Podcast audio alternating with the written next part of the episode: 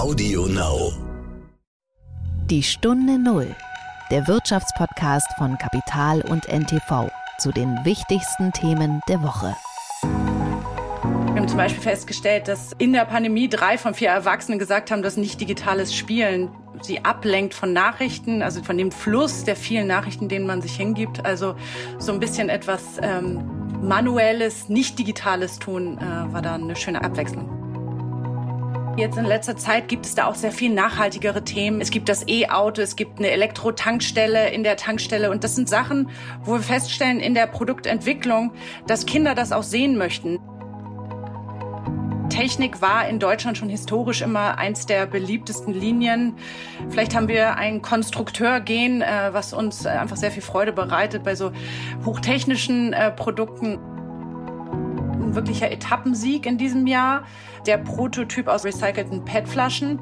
Das ist aktuell rein in der Prototypphase. Diese wird sich auch noch ein bisschen hinziehen. Aber unsere Ambition ist klar. Wir wollen zum Jahr 2030 auf den nachhaltigen Stein wechseln. Herzlich willkommen zu einer neuen Folge von Die Stunde Null. Mein Name ist Horst von Butler. Schön, dass Sie wieder zuhören. Wir schauen heute nach Berlin und auf die neue Ampelkoalition und ins Kinderzimmer. Ich habe heute einen Gast, der etwas herstellt, das, denke ich, jeder von uns schon mal in der Hand gehabt hat, sei es als Kind, aber auch als Erwachsener, und zwar den Legostein. Lego ist einer der bekanntesten und erfolgreichsten Spielzeughersteller der Welt. Über das dänische Unternehmen wurden ganze Managementbücher geschrieben.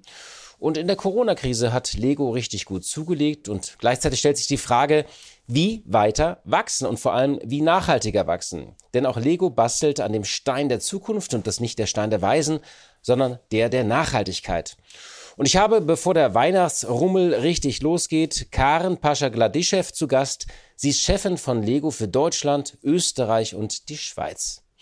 Doch bevor wir über Lego-Bausteine reden, reden wir über ein ganz anderes großes Bauwerk, und zwar den Koalitionsvertrag in Berlin. Das war die Woche. Ja, ich habe ganz brav für Sie den Koalitionsvertrag nochmal durchgearbeitet. Nicht alle 177 Seiten und auch nicht jede Maßnahme, aber doch einige zentrale Punkte. Und Sie werden ja in den vergangenen Tagen schon dies und das gehört haben. Und ich würde gerne doch nochmal einige Gedanken dazu loswerden.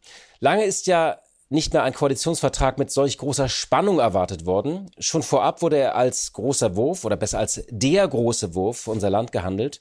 Und das war ja auch die große Frage. Wird dieses Dokument wirklich jene Synthese der Zukunft formulieren, die seit Wochen beschworen wurde. Das Beste also aus allen Welten, Programmen und Denkschulen. Nicht mehr der kleinste gemeinsame Nenner, sondern wirklich eine Symbiose und getragen von dem Drang, dieses Land nach vorne zu bringen und zu verändern. Und die Antwort ist ein Ja mit Sternchen. Zunächst große Überraschung gab es ja kaum. Es gab keine Bömmchen in dem Sinne, dass hier irgendetwas äh, noch drin steht, was nicht vorher in irgendwelchen Programmen oder auch in den Sondierungen bekannt geworden war. 12 Euro Mindestlohn, Bürgergeld statt Hartz IV, mehr Mieterschutz, digitale Verwaltung, ein Kapitalstock für die Rente, keine Steuererhöhungen und der Kohleausstieg 2030 immer noch mit diesem schönen Wort idealerweise. Das Dokument quillt über vor Gestaltungswillen und Veränderungsdrang. Auf manchen Seiten scheinen die Autoren die Legalisierung des Cannabis schon vorweggenommen zu haben. Die Überschrift Mehr Fortschritt wagen steht nicht nur darüber, sondern zieht sich wortreich durch den ganzen Vertrag. Es ist ein kunstvoller Kompromiss, ohne dadurch kleiner zu werden. Ein Vertrag, der, denke ich, eine Chance bekommen sollte. Die 177 Seiten skizzieren das größte Transformationsprogramm, das unser Land seit 1990 erlebt hat. Im Grunde passt dieses Programm gar nicht in vier, sondern eher so in acht bis zehn Jahre, manches glaube ich auch eher in zwei Jahrzehnte. Denn es geht weniger um einzelne Reformen, sondern um Umwälzungen, die hier mit schnellen Sätzen umrissen werden oder besser gesagt um die Umwälzung, um den Umbau unserer Gesellschaft und Wirtschaft zur Klimaneutralität, aus der sich dann alles andere direkt oder indirekt ableitet, Wirtschaftspolitik, Sozialpolitik, Energiepolitik und auch das gute alte Planungsrecht. Tempo und Dichte variieren auf diesen Seiten. Da ist viel rhetorischer Aufbruchszuckerguss. Man hat den Eindruck, der Neustart muss auch auf jeder Seite beschworen werden, damit er auch wirklich gelingt. Andere Passagen wiederum sind so konkret, als sei man schon beim Formulieren der Gesetze und Förderprogramme. 15 Millionen Elektroautos bis 2030. 200 Gigawatt Solarkraft bis 2030. Das ist eine Verdreifachung. Es gibt auch konkrete Vorgaben für Offshore-Windparks und den Ausbau von Wasserstoff. Manche der 22 Arbeitsgruppen scheinen also genau gewusst zu haben, wohin die Reise gehen soll. Niemand kann jetzt erwarten, dass auf jedem Politikfeld alles schon ganz konkret vorher durchdekliniert und auch beziffert wird. Und bezeichnender ist dann auch das, was nicht veranschlagt wird. Ja, was ein bisschen, manche sagen auch völlig, im Wagen bleibt. Und zwar die Finanzierung. Hier lautet auch das größte Spannungsfeld. Diese Transformation wird Geld kosten, das ist klar. Sehr viel Geld. Und das kann man nicht durch Umschichtungen oder Einsparungen oder Kürzungen woanders irgendwie herzaubern. Und da höhere Steuern ausgeschlossen werden, geht es nur über Wachstum, dann steigen automatisch die Steuereinnahmen oder über Schulden. Da diese aber durch die Schuldenbremse begrenzt werden, geht es nur über Brücken und Krücken, sei es die KfW, die man zur Superbank der Transformation ausbaut, sei es durch Sondertöpfe, die man sich irgendwie verfassungsgemäß hinzimmern will, und sei es durch die Puffer der verschiedenen Pandemiehaushalte, wo ein Großteil der Menschen ja ohnehin den Überblick verloren hat. Ich finde, es wäre ehrlicher, die Schulden offiziell und transparent zu machen vielleicht wäre es sogar günstiger. Die Achse, auf der dieser Konflikt, aber auch die Gestaltungsmacht künftig ausgetragen und verhandelt wird, ist die zwischen Christian Lindner und Robert Habeck, zwischen Finanzministerium und dem neuen Transformationsministerium, das ja Wirtschaft und Klima vereinen soll, gefühlt übrigens ergänzt um eine Abteilung für Metaebenen und Narrative. Der Vertrag artikuliert auf jeder Seite eine Dynamik, die man in diesem Land oft vermisst hat. Und für uns Deutsche ist es im besten Sinne auch eine Zumutung. Ich denke, neben den Finanzen gibt es drei Risiken und Herausforderungen. Erstens, der Aufbruch soll inmitten der vierten, wohl heftigsten Corona-Welle passieren und es ist völlig unklar, wie lange das Krisenmanagement die Kräfte der Ampel absorbieren wird. Es ist der perfekte Sturm, der sich ja gerade hier zusammenbraut.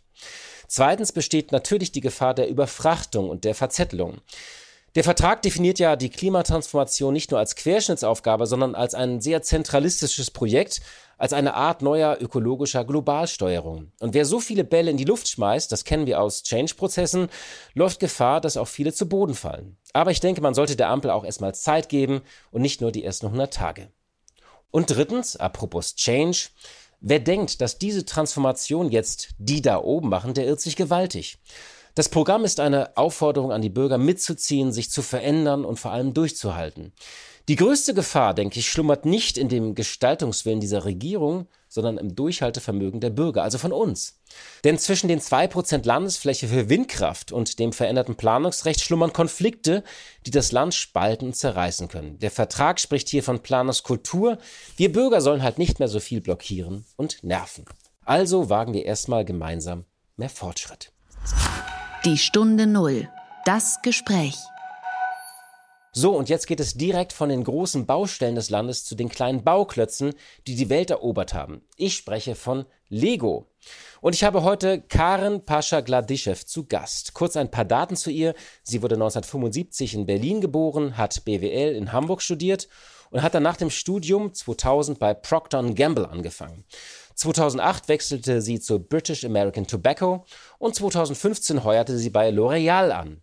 Und seit 2019 ist sie Geschäftsführerin von Lego für den Markt in Deutschland, Österreich und der Schweiz. Hinter Lego liegen bewegende Monate im positiven Sinne, denn der Spielzeughersteller wächst, auch in der Pandemie, sowohl 2020 als auch in diesem Jahr. Natürlich hatte das Unternehmen auch mit Lieferketten zu kämpfen, wie alle Unternehmen, da es aber sehr regional produziert, kam es zu keinen großen Ausfällen oder Lücken. Seit Jahren dringt Lego mit immer neuen Ideen und Lizenzen, seien sie für Star Wars, Ninjago oder Harry Potter in den Markt vor und damit auch in unsere Kinderzimmer. Ich kann ein Lied davon singen. Es gibt auch einige Lego-Filme, die Marke expandiert also in neue Märkte, in neue Kanäle und natürlich gibt es auch inzwischen digitale Produkte, die versuchen, die physische Welt und die digitale zu verbinden. Das wird Frau Pascha Gladischew gleich noch erzählen. Und der Kern bleibt natürlich bei Lego der Stein, aber auch hier tut sich etwas, denn Lego bastelt an Prototypen für nachhaltige Steine aus recyceltem Material. Kurz noch ein paar Zahlen. Im Jahr 2020 machte Lego 5,9 Milliarden Euro Umsatz und das Unternehmen beschäftigt 20.400 Mitarbeiter in mehr als 40 Ländern. Herzlich willkommen, Frau Pascha Gladischew in der Stunde Null. Vielen herzlichen Dank. Schön, dass wir miteinander sprechen können. Wo erwische ich Sie gerade? Sind Sie wieder im Homeoffice wie so viele dieser Tage? Ja, aktuell bin ich im Homeoffice äh, und tatsächlich zurzeit sogar häufiger im Homeoffice äh, als im Büro selbst. Und wie ist das Gefühl? Also alle, die Büros leeren sich ja wieder, man muss Reisen absagen. Ist das so das Gefühl, na ja, das können wir jetzt oder ist eher so das Gefühl, nicht schon wieder? Ich glaube, da gibt es jedes Gefühl auf der ganzen Spannbreite. Ähm, Im Sommer war es schon sehr schön, auch viele Kollegen wiederzusehen. Und jetzt sind wir wieder da, dass wir mehr im Homeoffice sind. Ich glaube, wir haben im letzten Jahr und in dem Jahr davor gelernt, sich auf die Gegebenheiten immer wieder flexibel einzustellen. Insofern, ja, jetzt aktuell im Homeoffice, aber hoffentlich irgendwann äh, in naher Zukunft auch wieder äh, gemeinsam.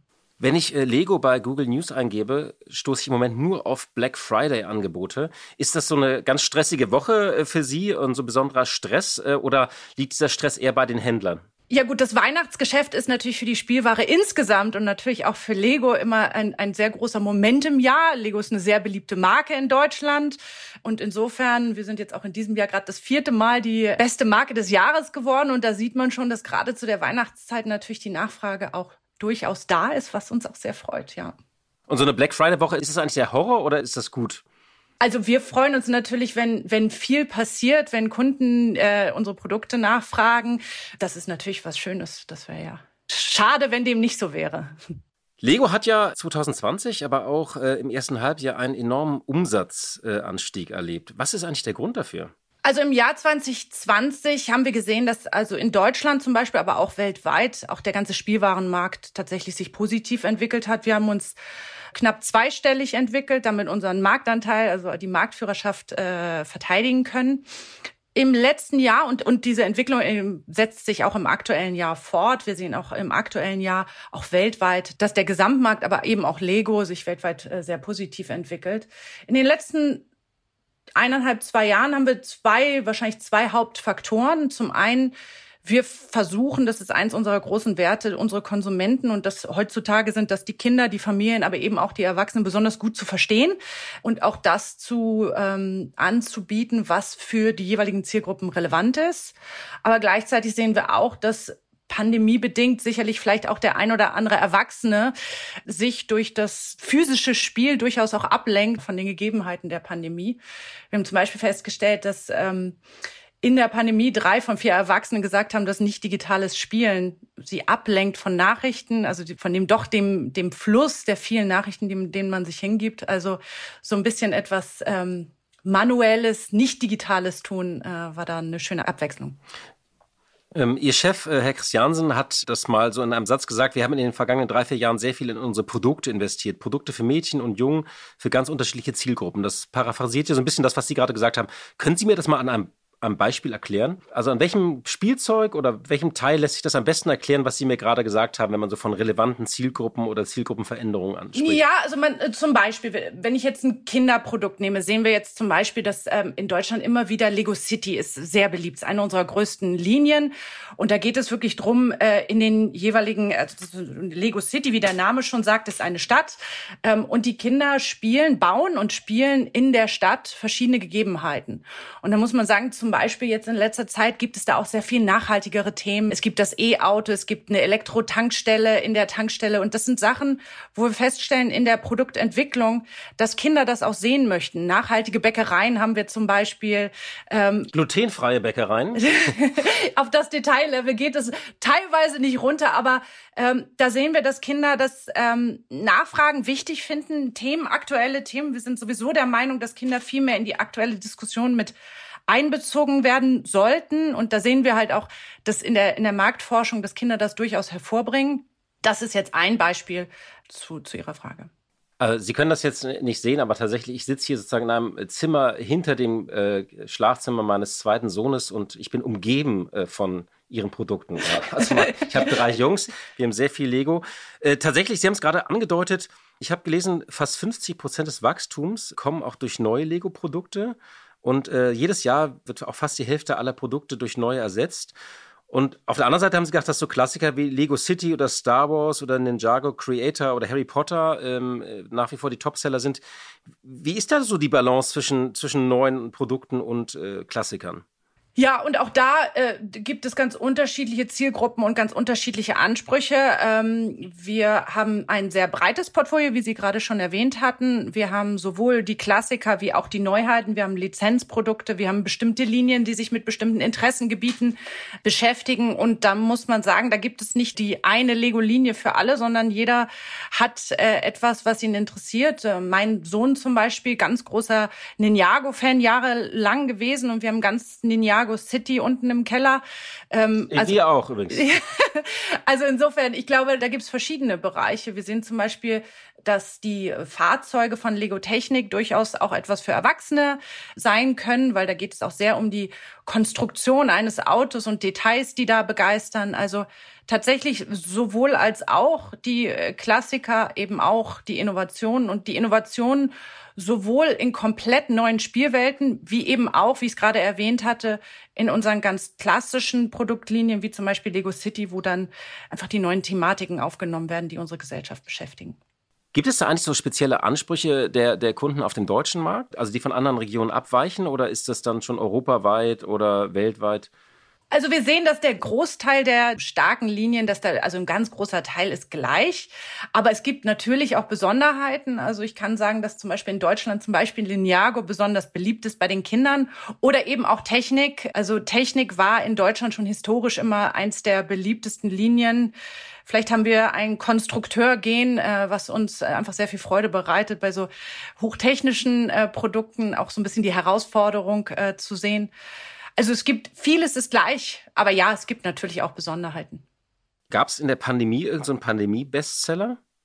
kann man so nicht sagen. Es gibt äh, ganz verschiedene Produkte. Zum einen, wie gesagt, haben wir festgestellt, dass äh, auf der einen Seite Erwachsene sich auch sehr mit Lego beschäftigt haben und mit dem Bauen von Lego-Produkten. Da war zum Beispiel eins von den Produkten war unsere Botanicals-Linie, äh, wo man sich äh, Hausdekorationen, also Blumen in Form von Blumen gebaut hat. Aber, und das ist was, was uns immer sehr freut, eins unserer Topseller war auch ein Lego Classic Set, äh, also einfach eine Steinebox für das kreative Spielen. Wir haben während der Pandemie auch äh, ein YouTube-Programm rausgebracht, Deine Lego-Zeit, wo einer von unseren Lego-Experten tatsächlich den Kindern auch äh, ein bisschen gezeigt hat, was man aus der Lego-Kiste zu Hause alles rausholen kann.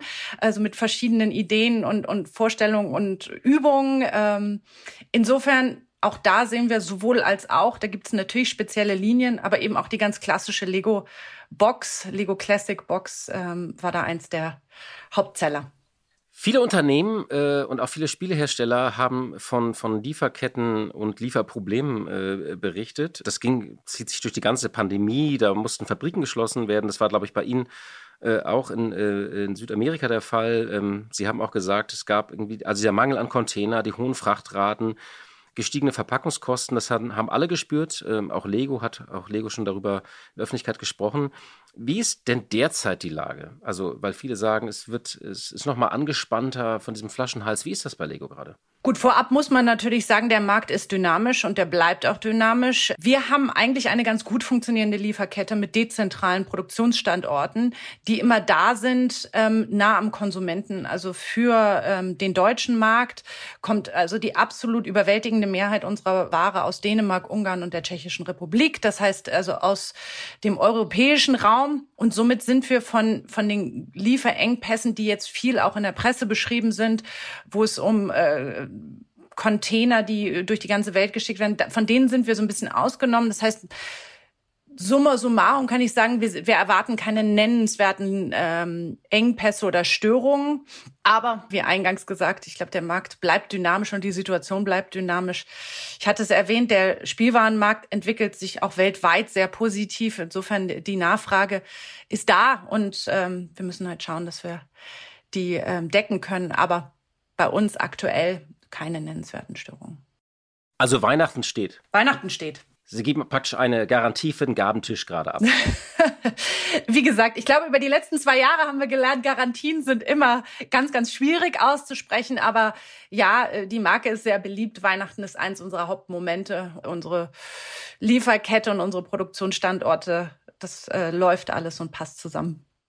Sie haben so eine Winter-Weihnachtsüberraschungsaktion gestartet. Äh, was steckt denn dahinter? Können Sie es mal erzählen? Ja, wir, äh, wir sind nicht nur eine sehr beliebte Marke mit auch Gott sei Dank sehr positiven Ergebnissen. Wir sehen auch unsere eigene gesellschaftliche Verantwortung sehr wichtig. Ähm, und so haben wir verschiedene Themen, die uns wichtig sind und am Herzen liegen. Und ein großes Thema ist, ähm, das haben wir auch gerade in Form von einem Lego-Talk thematisiert, ist einfach auch Kindern einfach auch mehr einzubeziehen und einfach auch mal Danke zu sagen. Die letzten zwei Jahre waren äh, mit Sicherheit sehr schwierig, nicht nur für Kinder, aber eben auch. Und in der öffentlichen und gesellschaftlichen Debatte haben wir gesehen, dass die Kinder ähm, nicht immer in jede Diskussion mit einbezogen werden grundsätzlich, und ich spreche jetzt auch für meine eigenen Kinder, Kinder haben diese Situation in den letzten zwei Jahren sehr gut hingenommen. Sie haben sich viel weniger beklagt, als wir es vielleicht erwartet hätten. Sie haben ähm, viel weniger Sachen in Frage gestellt, sondern es einfach hingenommen, dass man mit einer Maske jetzt in der Klasse sitzt oder dass man sich jetzt äh, sehr regelmäßig in der Schule testen muss. Ist erstaunlich, wie die sich anpassen, ne? also wie schnell sich Kinder so an Situationen gewöhnen. Absolut, ja, absolut. Und da fühlen wir unsere Verantwortung. Wir wollen einfach auch Kindern einfach mal Danke sagen. Und insofern in unserer Aktion haben wir aufgerufen, dass äh, durchaus äh, Eltern, Großeltern, Bekannte, Lehrer, Kindergärtner, wer auch immer, ähm, Kindern einfach identifiziert und einfach Danke sagt. Und wir haben dann äh, 1000 Lego-Pakete, die werden wir dann an die Kinder, denen, denen Danke gesagt wird, senden. Ja, schöne Aktion. Äh, wir haben über das Wachstum gesprochen, dass Lego schneller wächst ähm, als der Markt, der Spielzeugmarkt wächst. Wie wollen Sie denn wachsen? Also äh, machen Sie sich mal darüber Gedanken, wie kann man da noch weiter wachsen? Wie gesagt, ich glaube, bei uns, äh, die, die Ergebnisse sind immer ein Resultat unserer Ziele und unser Ziel ist es, Kindern zu fördern und zu inspirieren und das tun wir, indem wir versuchen, bestmöglich die Wünsche und äh, Bedürfnisse von Kindern und Erwachsenen zu verstehen und Familien eben auch. Insofern, ich glaube, wir haben viele Innovationen in den Markt gebracht in den letzten Jahren. Ähm, und haben da dann dadurch auch gezeigt, dass man durchaus auch wachsen kann, wo, wo vielleicht vorher äh, Stabilität herrschte. Das oberste Ziel ist, Kinder zu fördern und zu inspirieren. Wir glauben, ähm, das klingt im Englischen immer sehr viel schöner als im Deutschen, Learning through Play. Kinder lernen durch das Spiel. Und insofern, ähm, ja, haben wir das Ziel, möglichst viele Kinder mit unseren Produkten zu erreichen und zu begeistern. Ja, aber sind das also sind das dann neue Produkte oder will man dann noch neue Lizenzen nach wie nach Star Wars und Harry Potter ähm, oder geht es in ganz neue ähm, Kategorien? Also das Interessante ist, ähm, ich habe mich so ein bisschen äh, mit Lego auch schon beschäftigt. Da es wurde auch ein Buch mal über Lego geschrieben. Also Lego war ja vor vielen vielen Jahren mal in der Krise, weil man sich so ein bisschen verzettelt hatte. Dann ging es so back to the roots. Also der Kern ist ist das der Stein und der Stein, mit dem gebaut werden muss. Und dann hat man sich darauf wieder besonnen, auf die Wurzeln, aus denen man kommt. Und jetzt expandiert man halt wieder. Also man geht in Lizenzen, man hat äh, Filme gedreht. Und ich frage mich so ein bisschen, wo geht diese Wachstumsreise hin? Ja, ich glaube, wir äh, aus unserer Historie tatsächlich haben wir gelernt, dass der Lego Stein äh, im Herzen von allem ist, ähm, was wir als die Lego Gruppe angehen wollen. Ähm, wir haben Lizenzen, wir haben auch viele Partnerschaften und jetzt auch gerade zum Beispiel äh, aktuell auch in diesem Jahr haben wir ähm, viele neue Partnerschaften, zum Beispiel den Adidas Sneaker, der vielleicht schon mal ins Auge gefallen ist. Also wir haben immer wieder neue Partnerschaften, aber wir bleiben uns sehr klar im Kern bei dem, was wir gelernt haben, was wichtig ist bei Lego. Und das ist der Lego-Stein, das ist das äh, physische Spiel und das physische Bauen. Aber gleichzeitig wissen wir auch, dass die Welt immer digitaler wird und dass Digitalisierung auch eine Chance ist, auch für uns. Und so sehen wir, dass wir zum Beispiel auch bei vielen äh, neuen Produkten diese zwei Welten, für Kinder sind, ist die viel weniger getrennt, diese zwei Welten, diese zwei Welten sich mehr und mehr verschmelzen. Zum Beispiel jetzt gerade im letzten Jahr haben wir Super Mario eingeführt, was ein, eine Ikone aus dem digitalen Spiel ist, jetzt ins physische Spiel äh, transferiert sozusagen und auch sehr erfolgreich, muss man sagen. Also insofern, da gibt es immer wieder verschiedene Komponenten, die zusammenkommen können. Zu Ihrer Frage, äh, was ist es? Ist es das gleiche Produkt? Sind es neue, komplett neue Spielideen? Sind es neue Lizenzen? Das kann eigentlich auf der ganzen Bandbreite alles sein. Wir ähm, sind uns nur immer dessen bewusst, was bei uns der Kern ist. Und der Kern ist der Lego Stein. Ähm, und ähm, alles, was drumherum kommt, das ist auch so ein bisschen dann davon abhängig, was wir in unserer Konsumentenforschung dann Neues lernen. Und auch das ist sehr Welche dynamisch. Digitalisierung haben Sie erwähnt. Welche Rolle spielt denn der Onlinehandel äh, derzeit bei Ihnen und, und äh, also vom, vom E-Commerce? Also äh, grundsätzlich haben wir uns so aufgestellt, eine, eine, eine Multi-Channel-Strategie. Das heißt, wir sind ähm, in allen Kanälen ähm, da vertreten, wo äh, die Konsumenten uns erwarten und uns suchen. Äh, wir sehen natürlich, aber das geht äh, über Lego hinaus, dass natürlich in diesem Jahr zum Beispiel durch den Lockdown, den wir am Anfang des Jahres hatten, natürlich eine Bewegung hin zum Onlinehandel ähm, auch im Gesamtmarkt passiert ist.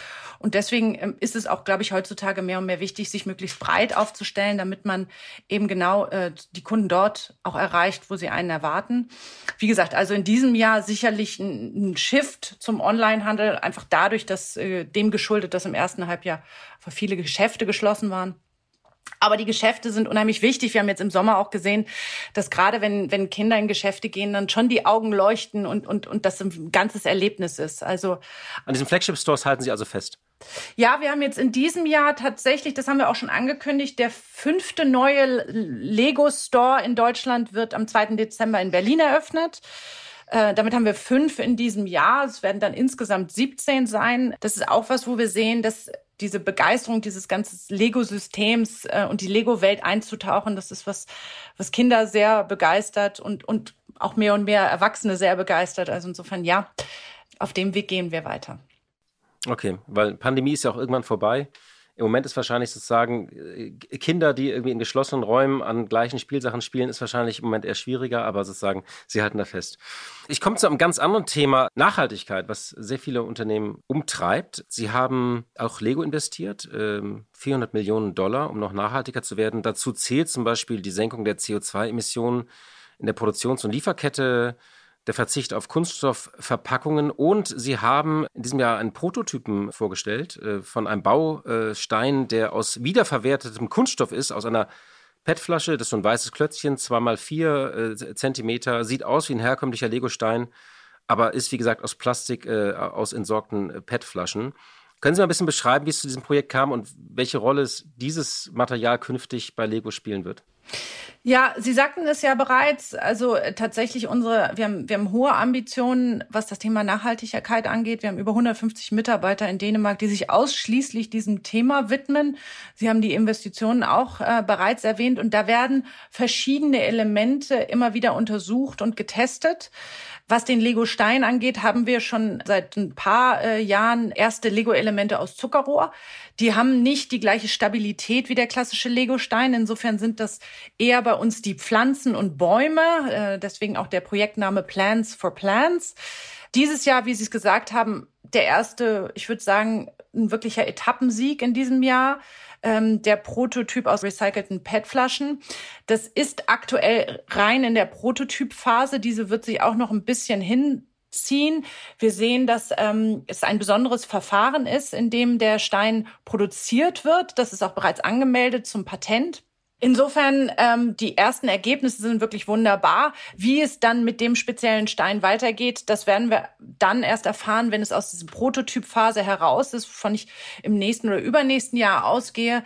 Und dann werden wir erfahren, wie und wann und ob es auf alle Steine übertragen wird. Aber unsere Ambition ist klar. Wir wollen zum Jahr 2030 auf den nachhaltigen Stein wechseln. Und dies jetzt war einer der Etappensiege. Es freut uns sehr. Das Times Magazine hat es auch zu den 100 ähm, besten Erfindungen im Jahr 2021 gekürt. Insofern das unterstützt nochmal die Ambitionen, die wir da haben und auch die, die ja, Teilerfolge bisher. Aber noch äh, haben wir noch nicht den fixen Plan, wann was genau eingeführt wird. Die Formel lautet, glaube ich, so eine PET-Flasche äh, bedeutet zehn Steine. Was ist aber äh, die Kern- Herausforderung eigentlich, dass es so lange dauert für Lego. Sie haben das eben so ein bisschen angedeutet mit der äh, Haltbarkeit. So ein Lego-Stein muss ja tatsächlich, also der darf sich ja nicht verformen, sonst passt es halt nicht mehr aufeinander. Und äh, jeder, der schon mal äh, Lego vom Dachboden geräumt hat, ich habe meins mal runtergeholt für meine Kids, nach 30 Jahren, man kann damit, wenn man sie entstaubt hat oder in der Badewanne sauber gemacht hat, ja auch tatsächlich immer noch mitspielen. Geht es vor allem tatsächlich um die Haltbarkeit des Materials oder worum geht es äh, für Lego da im Kern? Im Kern geht es um zwei Sachen. Es geht um die Qualität, also die Haltbarkeit, also wie lange lebt der Stein. Es geht aber auch um die Sicherheit. Wir reden ja von einem ein, ein Spielzeug, einem Produkt, was Kinder in die Hand nehmen, teilweise auch äh, in den Mund nehmen. Und da muss man schon sicherstellen, dass das Produkt intakt bleibt, dass es nicht beim ersten Mal, wo es hinfällt, kaputt geht. Ähm, also Qualität und Sicherheit. Und das sind die Standards, die wir haben. Deswegen in der Tat, äh, es dauert weil wir wollen in keinem Fall einen Kompromiss in diesen Bereichen eingehen hinter der Lego-Marke verbirgt sich ein großes Versprechen an jeden, der das, das, Produkt kauft, dass es von höchster Qualität und absolut höchster Sicherheit ist für die Kinder und für die Erwachsenen, die damit bauen. Und das wollen wir nicht hergeben dafür, dass es ein nachhaltiger Stein wird. Also alle neuen Produkte, die wir testen, müssen die gleichen Standards erfüllen, die wir auch bei unseren bestehenden Produkten haben. Aber das Datum 2030 steht. Das Datum 2030 steht. Und äh, hat äh, Lego eigentlich so äh, Ziel, auch klimaneutral zu sein als Unternehmen? Das sind wir bereits. Wir sind bereits klimaneutral. Durch Kompensation dann aber? Genau. Oder? Okay. Und äh, ein anderes Ziel, was zu erwähnen ist, dass im Jahre 2025 für alle Innenverpackungen, das hatten Sie eben bereits auch kurz erwähnt, alle Innenverpackungen, da haben wir immer noch Verpackungen aktuell aus Plastik, dass wir alle Verpackungen ersetzen wollen mit Papierverpackungen, also auch da komplett nachhaltige Verpackungen in den Lego-Sets, spätestens bis zum Zeitpunkt 2025. Da werden wir im nächsten Jahr äh, das bereits einführen und dann komplett umstellen weltweit bis 2025. Sie haben eben beschrieben Lego äh, als ein physisches Produkt, was allerdings immer so die, die Grenzen zum Digitalen auch sucht. Es gibt ja auch so Beispiele, dass man, glaube ich, die Eisenbahn von Duplo kann man jetzt auch per iPad steuern. Wie wichtig ist das wirklich? Also ist das Spielerei oder sind diese Verbindungen zwischen digitalen, also hybride Spielzeuge ist das wirklich zentral für Lego? Ich sag mal so ein Beispiel, ich habe jetzt Scotland Yard, äh, kennen Sie ja auch Klassiker, ist, ein, ist nicht von Lego, aber also ich, ich habe das neulich in der neuen Version jetzt gerade mit meinen Kindern gespielt und da gibt es jetzt auch so eine hybride Version. Ich habe am Anfang gedacht, ist doch Quatsch, man muss da einfach den Mr. X durch London jagen. Aber das Lustige war, man hat dann so eine iPad-Funktion und hat so neue Funktionen, wo man zum Beispiel so um, Ortungen machen kann, dass man Mr. X äh, orten kann über das iPad. Man hält das iPad dann so über den Spielplan und der ähm, äh, Mr. X kann dafür dem Helikopter entkommen. Also die haben wirklich, würde ich sagen, fünf Funktionen integriert. Man kann es dann so spielen, muss es aber nicht. Und das fand ich gut. Also, und ich habe es jetzt ein bisschen, bisschen lange, meine Frage, aber wissen Sie, was ich meine? Also, ist es wirklich eine intelligente, notwendige Ergänzung oder ist es einfach nur, man macht es auch, äh, weil, weil man es halt machen muss? Es ist so, dass wir, also wir haben eine große Studie gemacht, wo wir, und das nennen wir Fluid Play, wo wir festgestellt haben, dass für Kinder diese Trennung zwischen digital und physisch gar nicht existiert. Wir kennen das alle vielleicht noch ein Stück weit von früher, äh, wenn ein Kind anfängt zu spielen, dann gibt es verschiedenste äh, Welten, die plötzlich entstehen, auch wenn sie gar nicht da sind. Also da kommt die Kreativität und die Vorstellungskraft wird mit dem, was in der Realität als Spielwelt vorliegt, da ist ein Lego City Haus und plötzlich kommt das Monster, was gar nicht da ist. Und das sehen wir bei Kindern sowieso schon. Die Kinder haben die Möglichkeit, in ihrer Kreativität völlig aufzugehen und von einer Welt in die andere zu gehen. Und das Gleiche ist für die digitale Welt. Diese scharfe Trennung, die teilweise wir wahrnehmen zwischen digitalen Produkten und physischen Produkten, die existiert für Kinder so gar nicht. Und so sehen wir, dass ähm, mehr und mehr Kinder einfach, die Welt wird immer digitaler, dass da einfach auch die Erwartung ist, äh, dass wir ähm, mit unseren Produkten einfach auch diese verschiedenen Spielwelten miteinander verknüpfen können. Was uns dabei aber wichtig ist, und deswegen, wir haben immer neben dem Produkt auch noch die, die größere gesellschaftliche Verantwortung, viele Themen, die wir haben, beziehen sich auch um das Thema Cyber Security. Kinder sind einfach heutzutage mehr im Netz. Kinder sind mehr im Internet. Was sind das alles für Themen? Und das ist halt was, womit wir uns auch beschäftigen, wo wir auch thematisch das aufgreifen, eine Kooperation mit UNICEF haben, Bündnis für Cybermobbing, einfach wo wir versuchen, Kinder auch an der Hand zu nehmen und zu sagen und vor allem eben auch die Erwachsenen und die Erziehenden an der Hand zu nehmen und diese Thematiken aufzuschlüsseln. Wir sehen, dass die Digitalisierung für uns einfach eine Chance ist und kein Hindernis. Und es ist, es geht wirklich darum zu verstehen, welche Rolle kann Lego in dieser Welt spielen oder spielt Lego in dieser Welt. Zum Schluss noch die Frage, ähm, als ich meinen äh, Kindern gesagt habe, dass ich heute Morgen mit der äh, Deutschlandchefin von Lego äh, rede, haben die gesagt, oh, oh, ja, bring was mit. Ich habe gesagt, ich, musste sie enttäuschen. Ich habe gesagt, wir führen das leider nur über Teams, das Interview. Aber haben Sie so einen Tipp für mich vielleicht auch vor Weihnachten? Also die sind äh, 9, 11 und äh, 13, also für die beiden kleineren vor allem. Oh, das ist ganz schwer auf die Ferne. Da, da kommt es dann drauf an, ähm, zu sagen, welche, welche Interessengebieten sie sowieso haben. Also wenn das Interessengebiet bei Fahrzeugen liegt zum Beispiel, dann gibt es da sicherlich bei Lego Technik zum Beispiel ein paar sehr interessante, auch sehr herausfordernde Bausets. Wenn es mehr in den Bereich, ähm, was weiß ich, äh, Rollenspiele oder äh, Familienspiele, dann wie gesagt, Lego City, da haben wir äh, das Straßensystem äh, in diesem Jahr eingeführt, wo einfach die verschiedenen Teile der Stadt miteinander auch verknüpft werden können. Wir spielen zu Hause aktuell ähm, Lego Stunts. Das ist etwas, das wir ungefähr vor einem Monat, nee, zwei Monaten eingeführt haben das sind kleine Motorräder, die auch äh, mit einem Schwungrad und dann ähm, Stunts, wie man schon äh, raushört, kleine ähm, Tricks machen können mit Rampen. Da haben wir eine große Freude. Äh, spielen wir immer zu Hause. Habe ich auch schon ganz viele das klingt super. Videos gemacht. Ja, äh, große Freude. Spielen wir auch immer gerne zusammen, zu gucken, wer am weitesten äh, mit seinem Motorrad fliegen kann. Also da gibt es einiges. Aber ich würde sagen, vielleicht einfach mal in den Lego Store gehen oder in ein anderes Spielwarengeschäft oder anderes Geschäft Geschäft und sich inspirieren lassen, ist immer ein guter Tipp. Frau Pascha Gladeschew, vielen Dank für dieses Gespräch und für die Einblicke in die Welt der Steine. Dankeschön. Vielen Dank. Blick in die Märkte. Und natürlich haben wir auch die Börse jeden Freitag. Und das schalte ich zu meiner Kollegin Katja Dofel. Sie leitet dort das Börsenstudio von NTV. Hallo, liebe Katja. Herzlich willkommen an der Börse. Allerdings ganz so gemütlich ist es hier heute nicht. Ja, der DAX hatte diese Woche ein bisschen zu kämpfen und ist wieder unter die 16.000 gerutscht. Ist das jetzt nur eine Verschnaufpause oder war es das schon mit der Jahresendrallye? Inzwischen muss der DAX schon ein bisschen mehr kämpfen. Was anfangs aussah wie ein kleiner Rücksetzer, hat Fahrt aufgenommen und zwar nach Süden. Die Kurse fallen deutlich in dieser Woche. Der DAX ist auf den tiefsten Stand seit etwa sechs Wochen gefallen.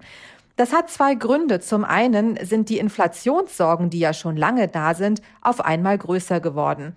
Einige Notenbanker, darunter die EZB-Direktorin Isabel Schnabel, warnen deutlich vor Inflationsrisiken.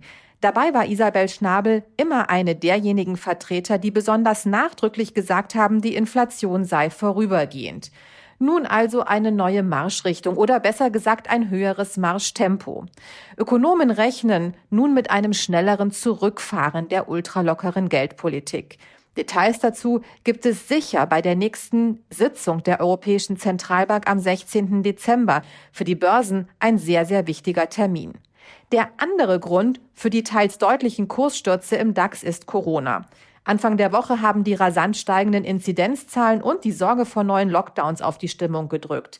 Dann am Freitag aber war der Schreck so richtig groß, als nämlich bekannt geworden ist, dass es eine neue Virusvariante gibt, die noch ansteckender sei als die bisherigen und gegen die die aktuellen Impfungen noch weniger absichern. Große Unsicherheit also und das mag niemand an der Börse. Anleger gehen aus dem Risiko Off-Risk, wie es so schön heißt. Das bedeutet, sie verkaufen. Ja, und äh, dann hat die Ampelregierung ihren Koalitionsvertrag vorgelegt. Ich habe eben darüber gesprochen, äh, den ersehnten großen Wurf. Gab es da eigentlich irgendwelche Reaktionen auf den Märkten? Ob es nun die Erleichterung über die Aufbruchsstimmung ist oder doch die Qualität des Ampelkoalitionsvertrages sei dahingestellt, aber es gibt ein neues interessantes Szenario. So viel Einigkeit war selten.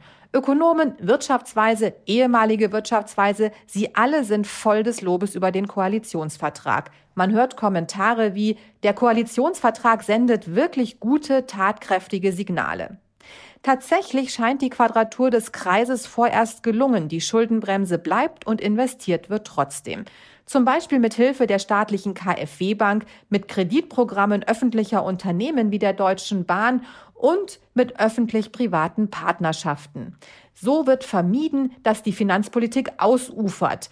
Genau davor hatten nämlich viele Ökonomen Sorge. Es gibt pragmatische Finanzierungsoptionen, von denen allerdings unklar ist, wie sie genau aussehen und wie sie genau ein- oder umgesetzt werden sollen. Viel Spielraum also für Christian Lindner als Finanzminister. Beim Klimaschutz, der laut einer Studie von McKinsey 6000 Milliarden Euro an Investitionen erfordern wird in den nächsten Jahrzehnten, haben sich marktwirtschaftliche Ansätze durchgesetzt. Natürlich soll es auch staatliche Eingriffe geben, aber eben immer marktkonform. Die Börse hat sich erstmal aufs Abwarten verlegt. Noch gibt es keine konkreten Pläne zu bewerten.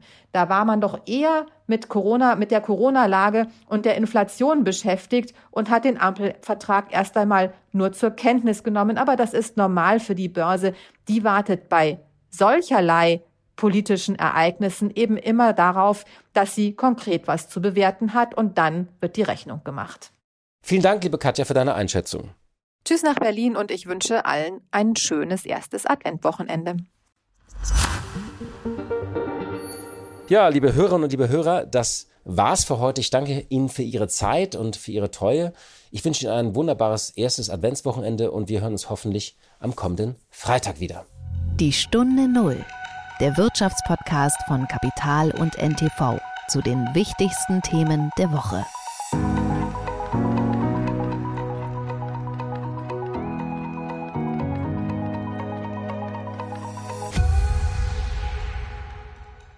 Dieser Podcast ist jetzt vorbei, aber wir hätten noch einen anderen Podcast-Tipp. Worum es genau geht, erzählt euch der Host am besten selbst. Hallo, ich bin Michelle. In unserem Podcast heute wichtig geht es nicht nur um die ganz großen Fragen, sondern auch um die Geschichten dahinter. Es geht um Hintergrundwissen und wirkliche Erkenntnisse. Dazu spreche ich mit handverlesenen Journalistinnen, mit Spitzenpolitikerinnen und auch mal mit meinem Opa.